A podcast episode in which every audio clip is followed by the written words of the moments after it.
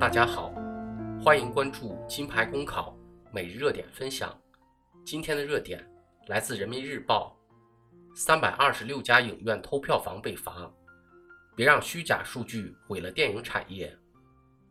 这两天，媒体关注度颇高的一条新闻是，国务院电影主管部门对二零一六年以来全国三百二十六家存在瞒报票房情况的电影院依法进行了处罚。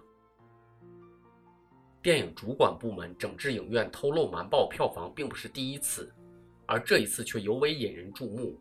一则是因为此次查处瞒报票房影院数量之多，处罚力度之大，皆前所未有；二则是因为此次执法也是自三月一日电影产业促进法实施以来的首次执法行动，让这部中国文化领域的第一部法律实现了掷地有声。电影院瞒报票房的行为因何屡禁不住？简单的说，还是源于利益二字。按照国家相关规定，电影院的票房收入需按比例缴纳国家电影专项管理资金，此外，还需与电影出品方按一定比例进行分账。也就是说，影院上报的票房越高，其实际上缴的专项管理资金和分给片方的金额就越高。反之，其所得的实际收入便越高。正是在这样的利益驱动下，一些电影院不顾相关法律法规的规定，抱着侥幸心理铤而走险，有的在上报的票房数字上造假，有的则迫于国家电影院数据平台的监管压力，索性卖起了手写票。乍看起来，这似乎只是电影行业内部的一本乱账。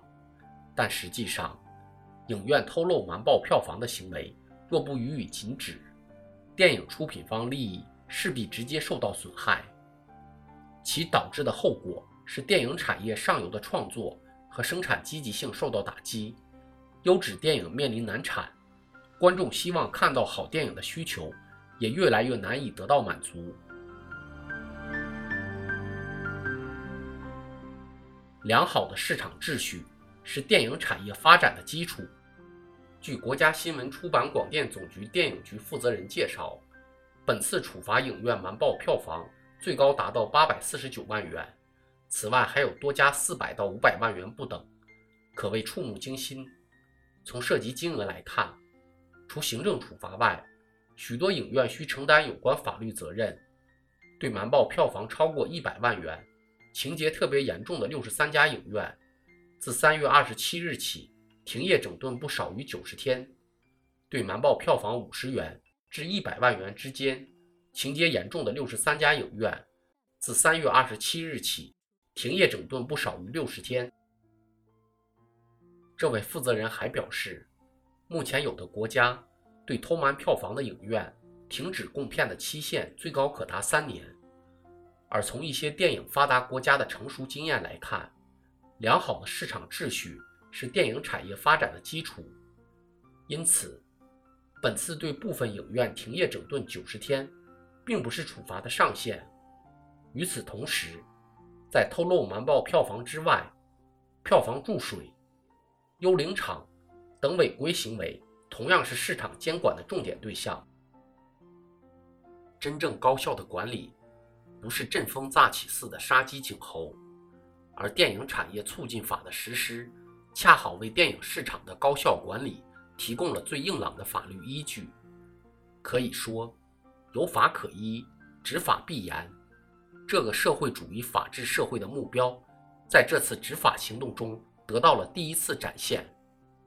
过去，《电影管理条例》及相关管理规定在电影市场的管理中发挥了重要作用，但市场管理。仍仅局限于行政管理范畴。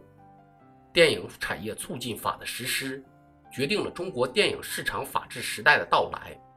任何逾越法律的行为，都必将依法受到严格惩罚。这是法律的尊严，也是中国电影行业和电影观众的尊严。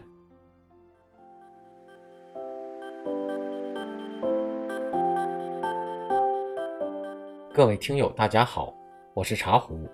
近期我们正在筹备新版公众号的升级与建设，新版公众号将上线更多优质的备考内容。如果你想收看我们的每日热点文字版，也可暂时通过搜索“金牌公考”的拼音全拼，关注我们的公众号，接收我们每天最新鲜的节目推送。公考路上你不孤单，金牌公考与你相伴。